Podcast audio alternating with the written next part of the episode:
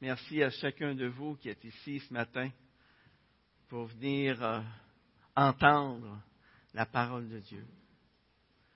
C'est un privilège pour moi d'être ici devant vous. Et j'espère que ce privilège est partagé par chacun de vous ce matin, d'être ici ensemble.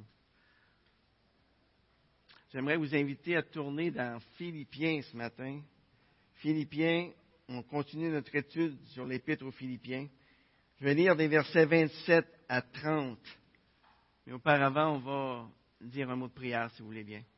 Père éternel, on veut dire merci. Merci pour tous ces beaux cantiques qu'on a chantés, qui nous parlaient d'éternité, l'éternité avec toi. Et Seigneur, on veut plonger nos regards ce matin dans ton éternité. Seigneur, on veut regarder à ce qui se passe autour de nous et regarder ce que toi tu peux faire au milieu de nous, en nous, afin que ton nom, ton évangile se répande toujours plus. Seigneur, je te prie de bénir ce passage de la parole ce matin dans nos cœurs et que ça puisse avoir un impact jusqu'à notre mort. Au nom de Jésus. Amen. Alors, verset 27, Philippiens chapitre 1, la parole de Dieu nous dit, seulement, conduisez-vous d'une manière digne de l'évangile du Christ, afin que, soit que je vienne vous voir, soit que je reste absent, j'entende dire de vous que vous demeurez ferme dans un même esprit, combattant d'une même âme pour la foi de l'Évangile sans vous laisser aucunement intimider par les adversaires. C'est pour eux une preuve de perdition, mais pour vous, de salut. Et cela de la part de Dieu, car il vous était fait la grâce non seulement de croire en Christ, mais encore de souffrir pour lui, en soutenant le même combat que vous m'avez vu livrer et que vous l'apprenez, je livre encore maintenant. Quel combat Paul avait livré lorsqu'il était à l'église de Philippe au point de départ, hein, dans les années 50, pas 1950, les années 50. Hein? Qu'est-ce que l'apôtre Paul avait vécu à Philippe? Il avait vécu la persécution. On l'avait battu, on l'avait emprisonné. Et euh, par un miracle, eh bien, leur chaîne était tombée et ils avaient pu être libérés. Et une dizaine d'années plus tard, où est-ce que notre ami Paul se retrouve? Eh bien, dans les prisons de Rome. Et c'est là qu'il vit présentement, alors qu'il est en train d'écrire cette lettre aux Philippiens. Il est dans la prison. Et j'aimerais vous poser une question ce matin, en étant tout à fait sincère et honnête devant Dieu. Comment compléteriez-vous la phrase suivante? Pour moi, vivre, c'est l'argent. Pour moi, vivre, c'est ma maison. Pour moi, vivre, c'est le sexe. Pour moi, vivre, ce sont les loisirs. Pour moi, vivre, c'est ma famille. Pour moi, vivre, c'est mon travail. Pour moi, vivre, ce sont mes amis, ce sont les sports, ce sont les loisirs. Que répondriez-vous dans le fond de votre cœur ce matin? C'est quoi pour vous vivre? En ce qui concerne l'apôtre Paul, c'est bien clair. Il va le déclarer un petit peu plus tôt dans le, chapitre 1. Il va dire, pour moi, vivre, c'est Christ. Et la mort, met un gain. L'apôtre Paul aurait aimé ça plier bagage. Il aurait aimé ça rejoindre le Seigneur Jésus dans le ciel le plus vite possible. Pour lui, le ciel était tellement une réalité qu'il soupirait après le moment de voir Christ face à face, d'être dans sa présence, de jouir des gloires du ciel avec Christ. En tant que serviteur de Dieu, Paul subissait des pressions de toutes parts. Il était persécuté par les Juifs, persécuté par les Romains. Et malheureusement, les chrétiens lui causaient souvent de grandes déceptions. Par exemple, les, Corinthiens, les chrétiens de Corinthe, remettaient en cause son autorité. Ils ne progressaient pas dans la foi comme ils auraient dû. Les Galates, les chrétiens qui habitaient Galate, se détournaient avec la rapidité de l'éclair de tout ce que Paul leur avait enseigné. Ils retournaient au salut par les œuvres, alors que Paul leur avait enseigné le salut par grâce. Mais malgré tout qu'ils vivaient, si Paul préférait rester sur cette terre, ce n'était pas pour échapper à la souffrance. Ce n'était pas pour échapper à une mort violente, mais pour servir Jésus-Christ et servir les autres. Les besoins humains qu'il voyait autour de lui le convainquaient que c'était mieux de vivre que de mourir. Puis, dans les versets 27 à 30, l'apôtre Paul change de ton. Il arrête de parler de tout ce qu'il vit pour se concentrer sur l'assemblée de Philippe. Et là, il lance un vibrant appel aux croyants de Philippe, afin qu'ils continuent de se comporter d'une manière digne de l'Évangile. Question. Qu'est-ce que ça signifie pour un chrétien de se conduire d'une manière digne de l'Évangile? Eh bien, avant de répondre à cette question, ça vaut la peine de se souvenir que le monde qui nous entoure ne connaît l'Évangile que parce qu'il voit dans nos vies. C'est l'Évangile qu'il voit. 2 Corinthiens chapitre 3 versets 2 et 3 nous dit que nous sommes une lettre de Christ, lue et connue de tous les hommes.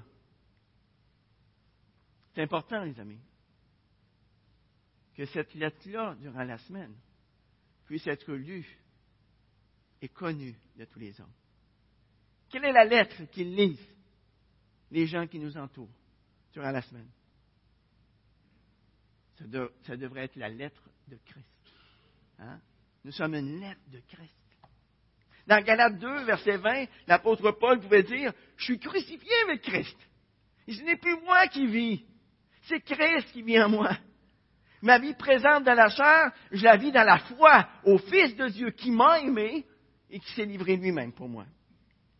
Vous savez, si je veux communiquer l'Évangile d'une façon efficace, c'est important que mes proches, que mes amis, que mes voisins voient Christ dans mon comportement.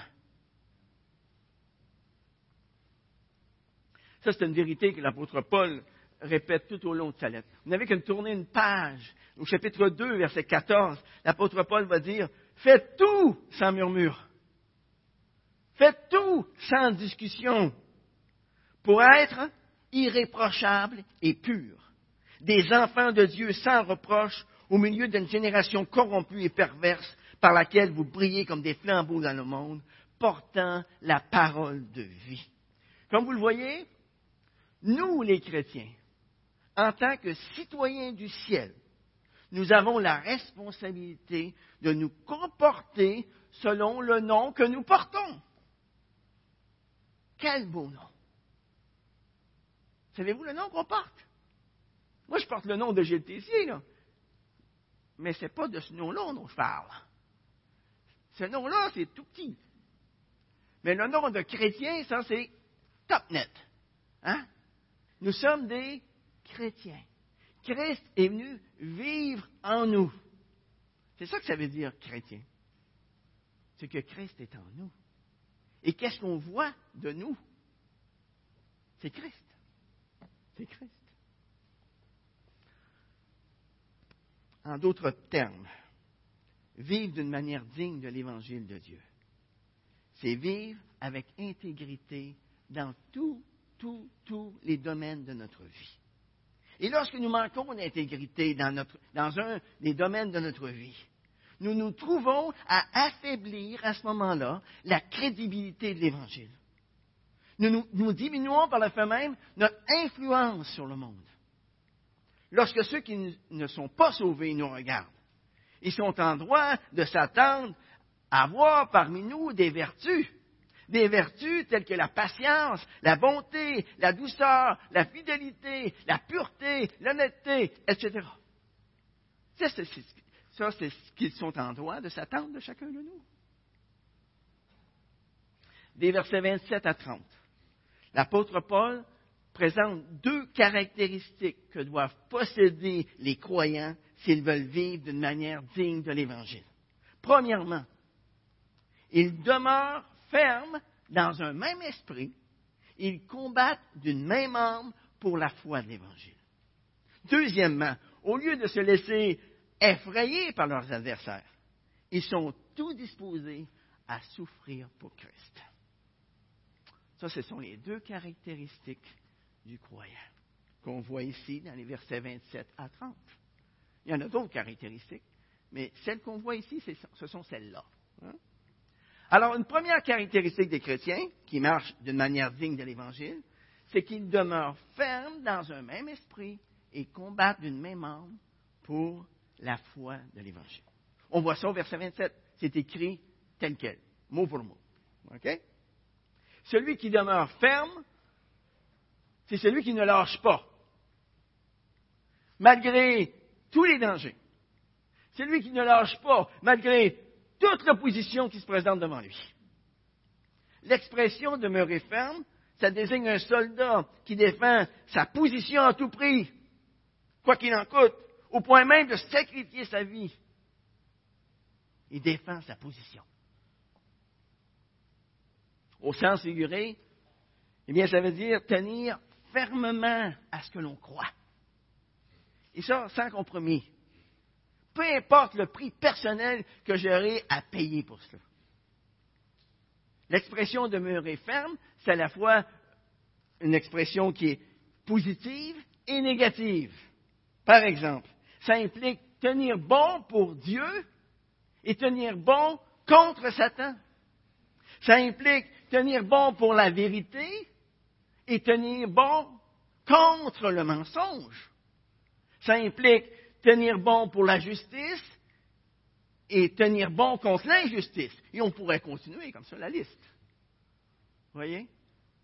C'est à la fois positif et négatif. Regardez comment l'Église était dans un même esprit dans les semaines et les mois qui ont suivi la Pentecôte dans Acte 2, versets 44 à 46, la Bible nous dit que tous ceux qui avaient cru étaient ensemble. Ils avaient tout en commun. Ils vendaient leurs biens, leurs possessions, ils en partageaient le produit entre tous, selon les besoins de chacun.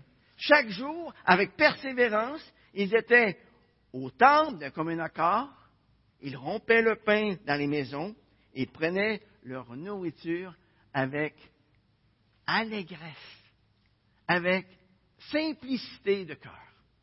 Vous voyez, il y avait de l'harmonie entre eux. De l'harmonie. Ils avaient aussi une très grande générosité entre eux.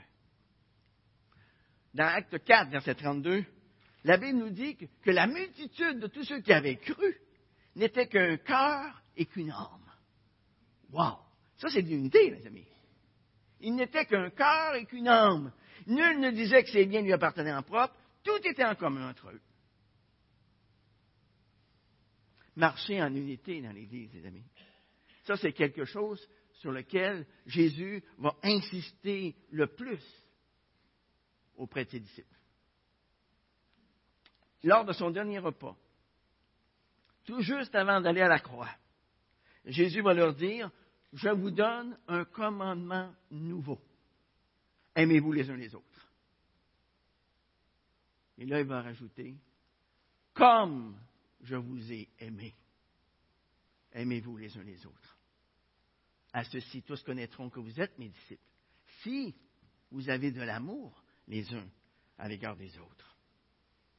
Dans Jean chapitre 17, versets 20 et 21, tout juste avant d'aller à la croix, dans la prière qu'il adresse à son Père, Jésus va dire, ce n'est pas pour eux seulement que je prie, mais encore pour ceux qui croiront en moi par leur parole afin que tous soient un.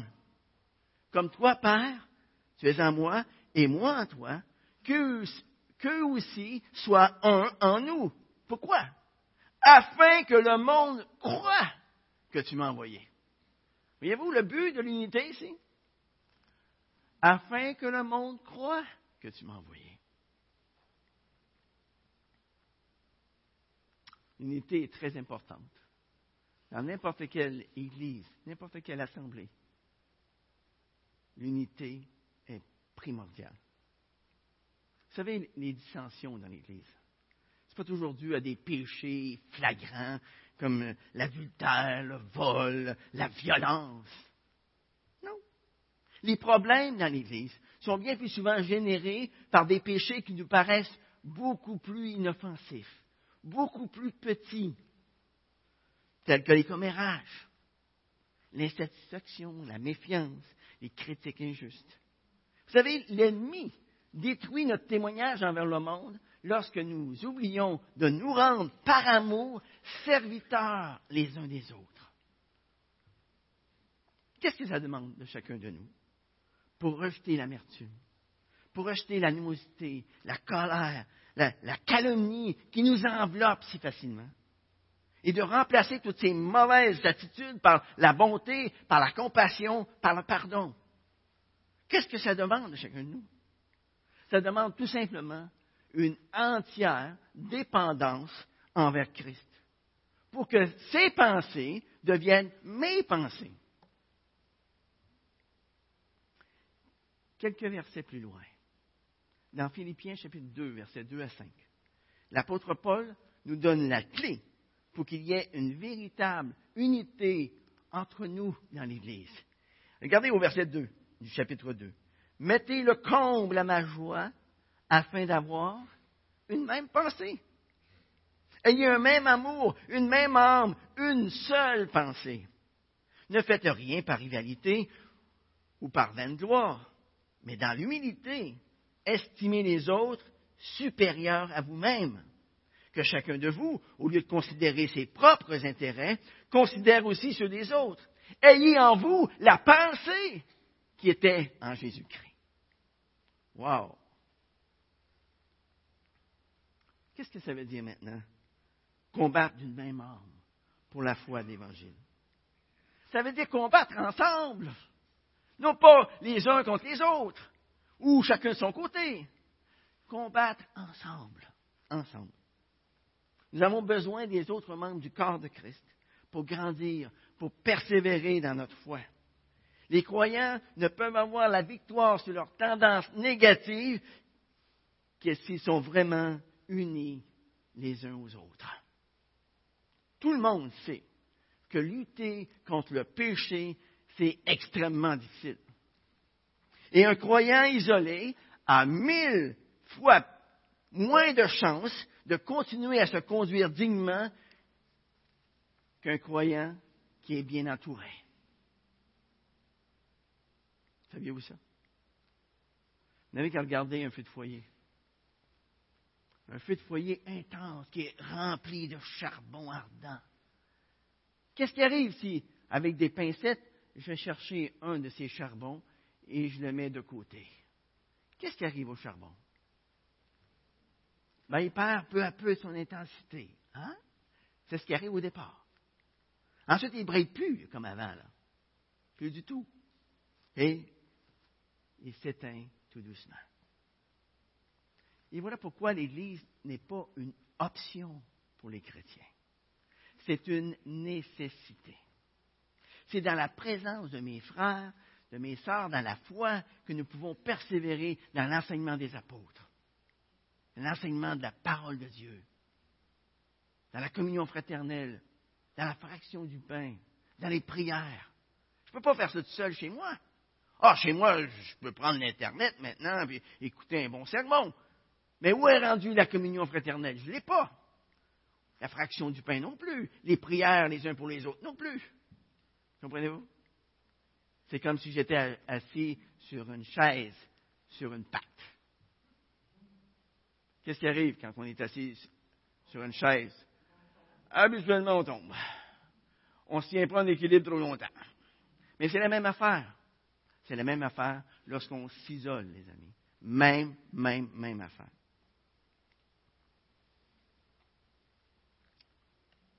J'ai besoin, les amis, de mes frères, de mes sœurs, pour combattre avec moi lorsqu'il m'arrive des difficultés. J'ai besoin. Que je le veuille ou pas, j'ai besoin de vous. Comment pouvons-nous concrètement demeurer fermes dans un même esprit? Comment pouvons-nous combattre d'une même âme pour la, la foi de l'Évangile? Une manière. En dépendant constamment du Seigneur, afin d'être attentif à ce que les autres peuvent vivre. Si je ne dépends pas du Seigneur, je ne serai pas attentif à ce que vous vivez. Je dois dépendre du Seigneur aussi, afin de prier les uns pour les autres régulièrement. On a à dépendre du Seigneur. On ne peut pas faire autrement. Si je ne dépends pas du Seigneur, je n'aurai pas le goût de prier pour vous. Puis vous n'aurez pas le goût de prier pour moi non plus. On doit dépendre du Seigneur aussi, afin qu'on puisse mettre au service des autres les dons qu'on a reçus. Chaque personne ici a reçu des dons différents. Et qu'est-ce qu'on doit faire avec nos dons? Les mettre au service des autres. Et je suis content qu'ici, dans cette Église, la majorité des personnes qui sont ici mettent au service les uns des autres les différents dons qu'ils ont reçus. C'est beau. Mais il ne faut pas s'arrêter là. Il hein? ne faut pas s'arrêter là. Il faut continuer. Une deuxième caractéristique des chrétiens qui marchent d'une manière digne de l'Évangile, c'est qu'au lieu de se laisser effrayer par les adversaires, eh bien, ils sont tous disposés à souffrir pour Christ. Je ne sais pas si vous savez, mais le monde d'aujourd'hui, a peur de souffrir. Avez-vous peur de souffrir? Souffrir, ça fait peur. Souffrir, ça fait peur. Mais nous, en tant que chrétiens, aujourd'hui, est-ce que nous voyons le fait de souffrir pour Jésus-Christ comme un grand privilège, comme une grâce, comme il nous dit au verset 29? il vous a été fait la grâce non seulement de croire en Christ, mais encore de souffrir pour lui.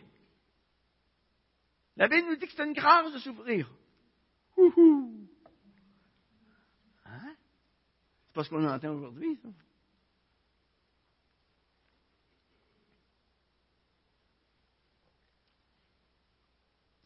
Vous savez, il existe encore beaucoup de confusion chez les chrétiens au sujet de la souffrance et de la persécution. Plusieurs chrétiens croient que nous pouvons échapper à la persécution parce que nous sommes son peuple. Et que la bénédiction de Dieu sur nous va faire en sorte que nous ne souffrirons plus jamais. Beaucoup de chrétiens aujourd'hui pensent que nous pouvons prospérer dans ce monde sans que nous ayons à nous attendre à aucune souffrance, aucune difficulté de la part des non-croyants. Quelquefois, je me demande si les gens qui prêchent ça se rendent vraiment compte de ce qui s'est passé dans les vingt derniers siècles pour tous les chrétiens de tous les continents. Face à la persécution, les amis, il y a toutes sortes de questions qu'on peut se poser. Et j'aimerais en regarder quatre de ces questions ce matin. Il y a bien d'autres questions, mais j'aimerais en regarder quatre. Premièrement, est-ce qu'on peut éviter la persécution? Et si oui, comment? Eh bien, je crois qu'il y a une recette bien simple, bien facile pour éviter la persécution. Et j'aimerais juste vous en donner quelques ingrédients. Il y en a bien d'autres, mais je vais vous en donner quelques-uns. Vivez comme le monde. Vivez selon les standards du monde et vous allez éviter la persécution. Pas de problème. Gardez le silence à propos de l'Évangile et vous allez éviter la persécution. Suivez le monde. Riez de leur farce à double sens. Réjouissez-vous de leur divertissement et de leur party. Puis vous allez éviter la persécution. Allez à la parade gay. Hein? Et vous allez être in. Et vous allez éviter la persécution. Souriez quand les gens se moquent de Dieu. Ils prennent son nom en vain. Et vous allez éviter la persécution. Ayez honte de prendre position pour Christ. Et vous allez éviter la persécution. Que ce soit de la part de, la, Rome antique, hein, de Rome dans les premiers siècles, ou du communisme athée du XXe siècle, ou simplement d'un patron du monde, il est habituellement facile d'être accepté si nous faisons des compromis avec nos croyances et avec nos standards. Facile. Mais la réponse du chrétien face à l'injustice, face à la persécution, c'est pas de se cacher. Fuir le monde, c'est fuir ses responsabilités. La Bible nous dit fuyez le monde. Ça veut dire quoi ça? Fuir les convoitises du monde, pas fuir les gens. Comprenez-vous? Alors, en cas que quelqu'un vienne m'arriver avec ça à la fin du culte, la Bible nous dit de fuir le monde. Ben oui. Mais ce n'est pas dans ce sens-là qu'il faut le fuir. OK? Il faut fuir leur mauvais penchant et non pas les gens. Les gens sont importants. Ce sont des VIP. Very important person. Hein? Personnes très importantes. Comprenez-vous? Les gens sont importants. Ce qu'ils font, par contre, ça, ça l'est beaucoup moins.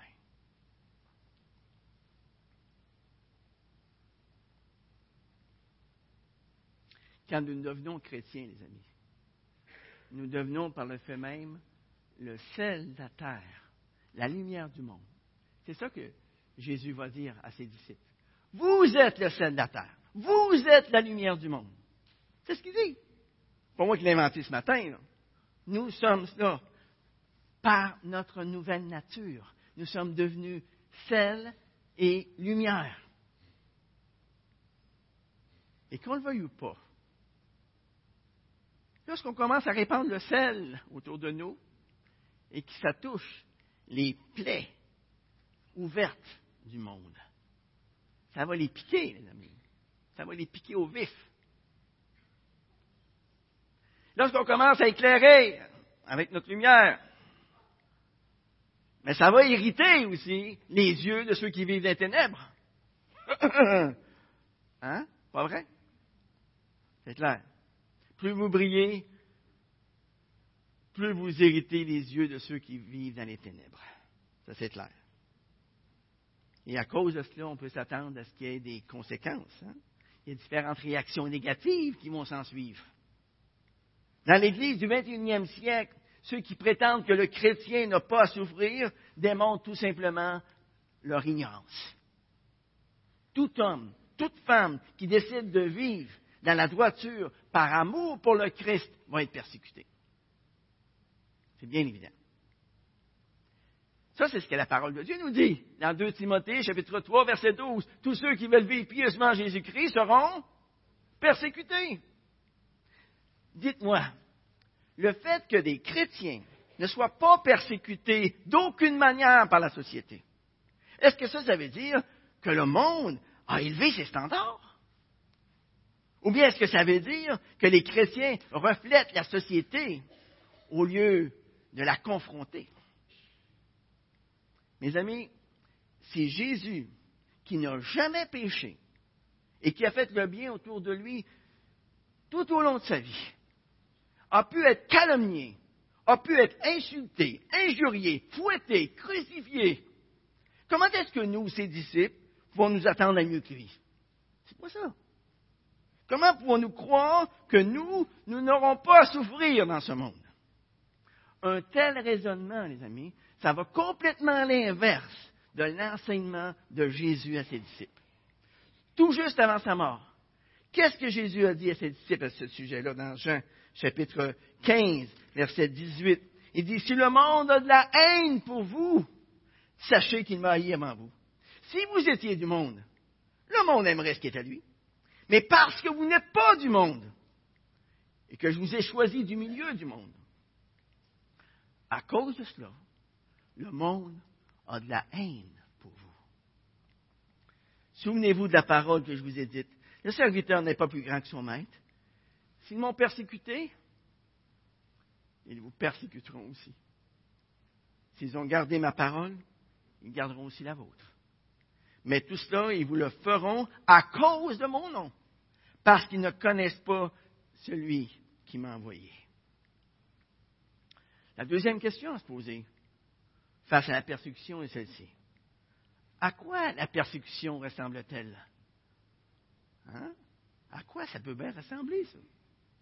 Dans Matthieu chapitre 5, verset 11, Jésus va dire à ses disciples, Heureux serez-vous lorsqu'on vous insultera, lorsqu'on vous persécutera, lorsqu'on répandra sur vous toutes sortes de mal. Jésus nous parle ici de trois types spécifiques de persécution auxquels le chrétien peut s'attendre. Premièrement, Jésus nous dit que nous pouvons nous attendre à être insultés verbalement. Vous savez, notre fidélité à Christ peut entraîner nos compagnons de travail, peut entraîner nos proches à nous dire des choses qui nous blessent profondément. Jésus nous dit aussi que nous pouvons nous attendre à la persécution physique. La persécution physique est présente depuis Abel, depuis le début de la création de l'homme. Ça date pas d'hier, ça. Selon l'ONG protestante, porte ouverte, au moins 7100 chrétiens ont été tués dans le monde en 2015 en raison, pour des raisons qui étaient liées à leur foi. Hmm. Ça, ce sont ceux qu'ils ont répertoriés. Il y en a probablement beaucoup plus que ça. 7100 chrétiens. Et à chaque année, ce nombre ne cesse de croître. Et ça, ça démontre une croissance de la persécution contre les chrétiens dans ce monde. C'est ça que ça démontre. Troisièmement, la fidélité à Jésus-Christ amène les ennemis de l'Évangile à dire de nous toutes sortes de choses fausses à notre dos. Ceux qui critiquèrent Jésus dirent de lui, c'est un mangeur, ce gars-là. C'est un buveur, ce gars-là. C'est un ami des prostituées, puis des péagers, des gens de mauvaise vie. Hein? Puis qui s'assemble, se ressemble. C'est ça qu'ils ont dit de Jésus.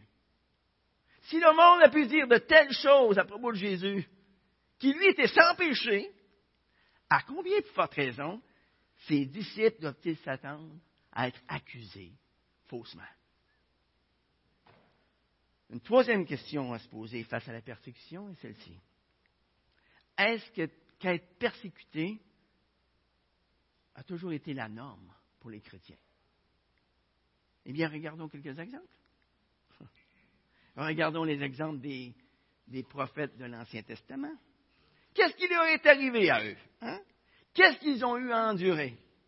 Eh bien, l'Épître aux Hébreux nous parle d'eux dans le chapitre 11 versets 36 à 38. L'Épître aux Hébreux nous dit Ils ont éprouvé les moqueries et le fouet, les chaînes et la prison. Ils ont été lapidés, brûlés sur les bûchers, sciés. Ils ont été tués par l'épée. Ils allèrent ça et là vêtus de peau de brebis de peau de chèvre, dénués de tout, opprimés, maltraités. Eux dont le monde n'était pas digne, errant dans les déserts, les montagnes, les cavernes, les arbres de la terre. Bon, ça, c'est pour l'Ancien Testament, ça. Hein? c'est avant Jésus. Un autre exemple de personnes qui ont été persécutées, ce sont ceux qui ont vécu avec Jésus, les apôtres. Hein? Voyons un petit peu ce qui leur est arrivé à eux. L'apôtre Jacques a été décapité. L'apôtre Paul aussi.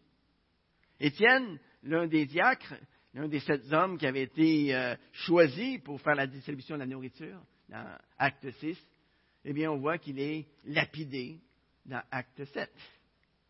Pierre est mort crucifié. Apparemment, la tête en bas. Est-ce que vous trouvez ça difficile de vous imaginer mourir décapité, lapidé, crucifié? Nous avons aussi l'exemple des chrétiens des trois premiers siècles qui ont été persécutés par des empereurs romains. À la fin du premier siècle, les Césars commençaient à se prendre pour des dieux. Et qu'est-ce qu'on fait avec un dieu? On l'adore. C'est tout. Hein? Alors leur adoration fut demandée à toute la population.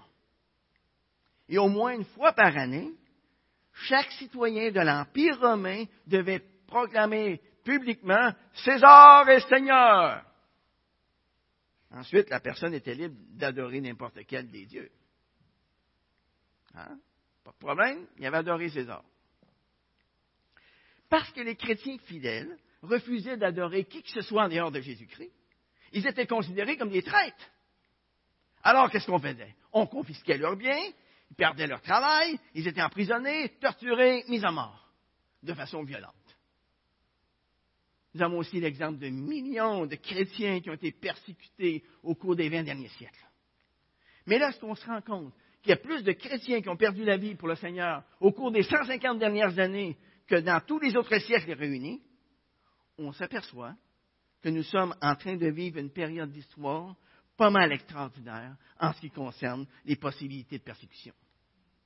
Vous savez, les chrétiens qui ont vécu sous le régime communiste en Russie ou en Chine durant le XXe siècle, ils ont expérimenté pas mal de persécutions.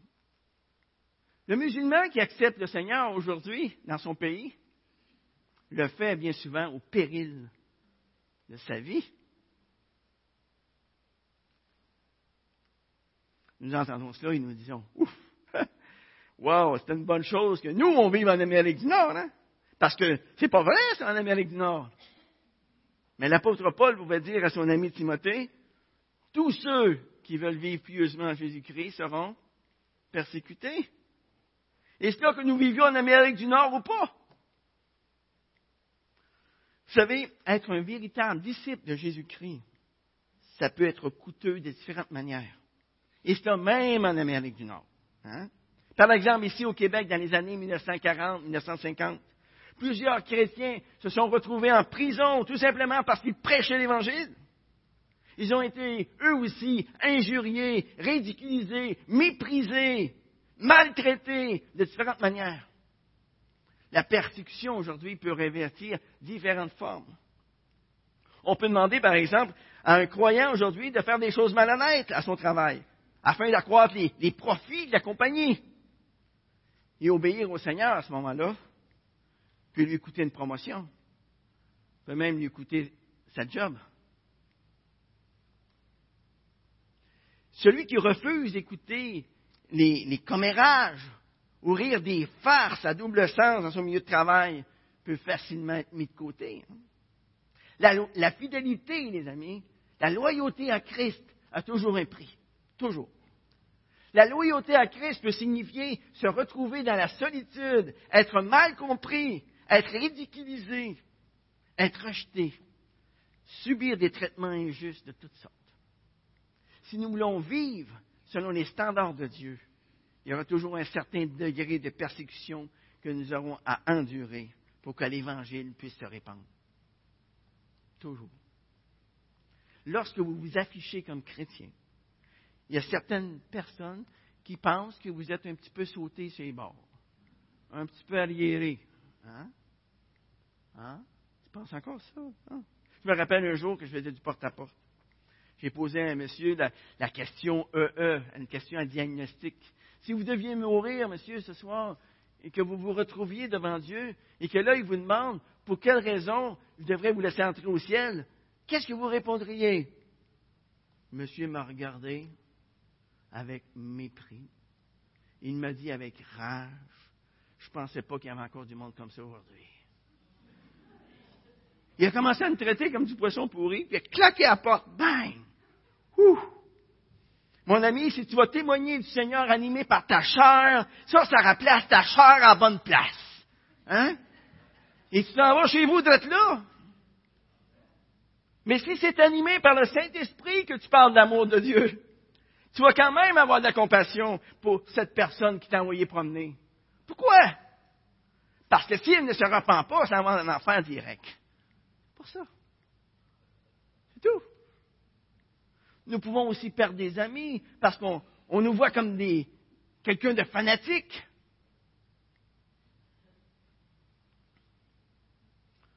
Parce que nous ne faisons plus les choses qu'on faisait auparavant. Nous refusons de faire les choses que nous faisions auparavant. Oh, c'est plus de fun avec toi. Oh! Depuis que tu es devenu chrétien, tu es vraiment plate. Tu es vraiment plate. Tout ça, ce sont des genres de persécutions que nous devons vivre pour le Seigneur, les amis. Qui que ce soit qui veut vivre pieusement en Jésus-Christ sera persécuté. si nous sommes les représentants du Seigneur, Jésus dans ce monde, nous devons nous attendre à ce que les gens réagissent envers nous comme ils ont réagi contre le Seigneur Jésus-Christ. Même chose. Une quatrième question, dernière question à se poser. Face à la persécution est celle-ci. Quel comportement Jésus attend-il de la part de ses disciples lorsqu'ils sont persécutés pour la justice? Quel comportement devrait avoir? Dans Matthieu 5, verset 12, nous voyons que lorsque la persécution arrive, Jésus attend de ses disciples qu'ils se réjouissent. Wouhou! Wow, la persécution est arrivée, on se réjouit. Hein? Réjouissez-vous! Il dit, soyez dans l'allégresse. Oui, c'est vrai que face à la persécution, nous n'avons pas à nous venger comme le feraient les incroyants. On n'a pas non plus à bouder comme le feraient les enfants. Nous n'avons pas non plus à, faire semblant d'en éprouver du plaisir comme le feraient les masochistes. Hein? Mais de là à me réjouir, de là à m'être dans l'allégresse, il y a quand même une marge, hein? Il y a quand même une marge. Vous trouvez pas? Question à se poser. Pourquoi? Pourquoi devrions-nous nous réjouir? Pourquoi devrions-nous être dans l'allégresse quand nous sommes persécutés pour la justice? Il doit y avoir une raison. Il y en a plusieurs raisons. Il vient dans les évangiles. Le Seigneur Jésus nous fait la promesse que le royaume des cieux est à nous. Wow! Wow! Le royaume des cieux est à nous, les amis. Même si le monde venait à prendre toutes nos possessions, même si le monde venait à prendre notre liberté, même si le monde venait à prendre notre confort, notre petit confort, il ne peut rien prendre de notre vie spirituelle, ni maintenant, ni à travers l'éternité. Et ça, ça devrait être pour nous une grande source de joie. Deuxièmement, le Seigneur Jésus nous fait aussi la promesse que notre récompense sera grande dans les cieux. Ce que nous faisons maintenant pour le Seigneur aura sa récompense un jour, dans l'éternité, durant toute l'éternité.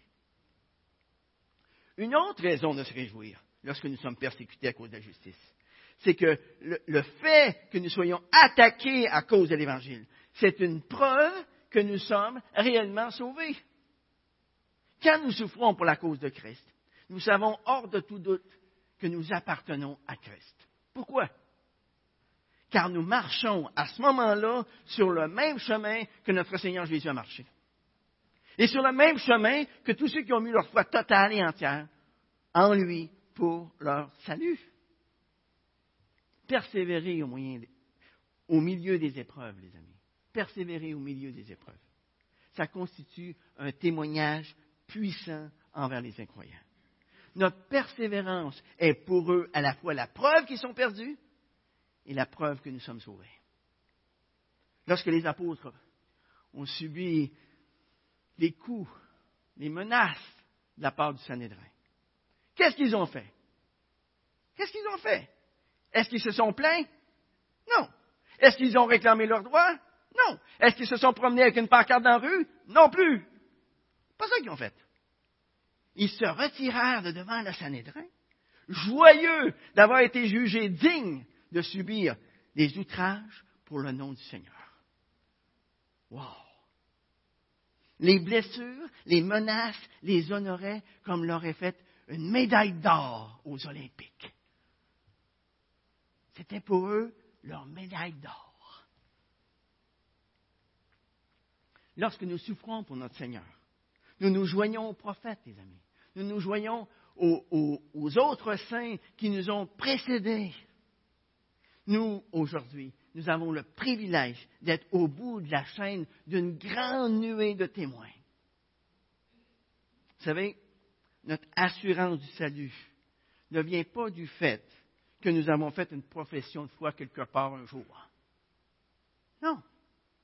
Notre assurance que notre profession de foi a été une vraie décision pour Jésus-Christ se trouve dans la vie de justice que nous vivons.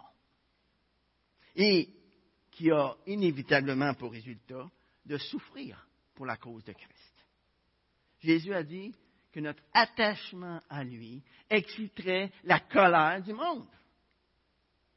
Dans Matthieu 10, verset 22, Jésus nous dit, vous serez haïs de tous à cause de mon nom, mais celui qui persévérera jusqu'à la fin sera sauvé.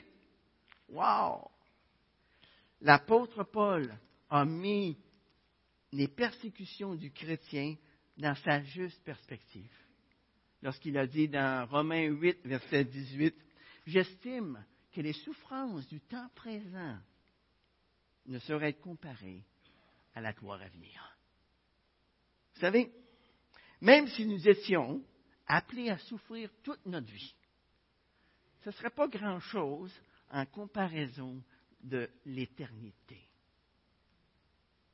Mes amis, si l'évangile de Jésus-Christ a pu continuer à se répandre pendant 20 siècles, c'est parce qu'il y a des gens qui en ont payé le prix durant ces 20 siècles. Et si on veut que l'évangile de Jésus-Christ se répande en notre 21e siècle, nous aurons aussi à en payer le prix. Dites-moi, si je suis un disciple de Jésus-Christ, c'est le programme de qui que je vais suivre? Le mien ou le sien? Et si dans le programme que Dieu a prévu pour moi, il y a des persécutions, qu'est-ce que je vais faire avec ça? Comment est-ce que je vais réagir?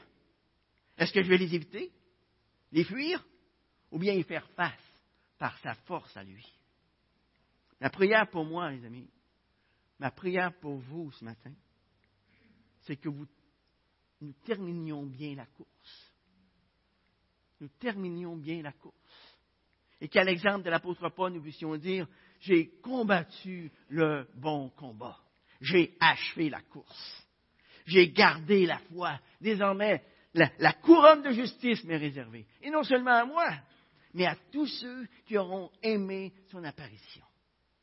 Suivre Jésus-Christ, c'est un engagement coûteux coûteux. Et ça implique que je vais avoir à en payer le prix. Mais est-ce là le désir de ton cœur ce matin? Prions. Seigneur, nous savons que si nous voulons faire une différence dans ce monde, eh bien, nous aurons, nous avons besoin d'être imbibés, imbibés de ta parole afin que tes pensées deviennent nos pensées. Seigneur, tu ne nous laisses pas sur cette terre pour qu'on se la coule douce, pour qu'on ait du bon temps, mais pour accomplir la mission que tu nous as confiée. La mission de réconcilier le monde avec toi. La mission d'ambassadeur pour toi dans ce monde. Tu as mis en nous, Seigneur, la parole de la réconciliation. Seigneur, merci pour cette parole. Seigneur, on veut te dire merci pour l'espérance vivante que tu as placée dedans de chacun de nous. À l'effet que l'œuvre que tu as commencée en nous, eh bien, tu vas la terminer. Tu vas la rendre à la perfection. Et encore une fois, Seigneur, on veut dire merci pour ça. Merci, Seigneur, parce que tu vas nous donner la force de nous défendre contre quiconque nous demande raison de l'espérance qui est en nous. Tout en sachant que ceux qui sèment avec larmes vont pouvoir moissonner avec chant d'allégresse. Seigneur, on veut que tu glorifies ton nom à travers nos vies. Seigneur, on veut que tu transparaisses de nos vies, que ce soit toi qu'on voit et non pas nous. Au nom de Jésus. Amen.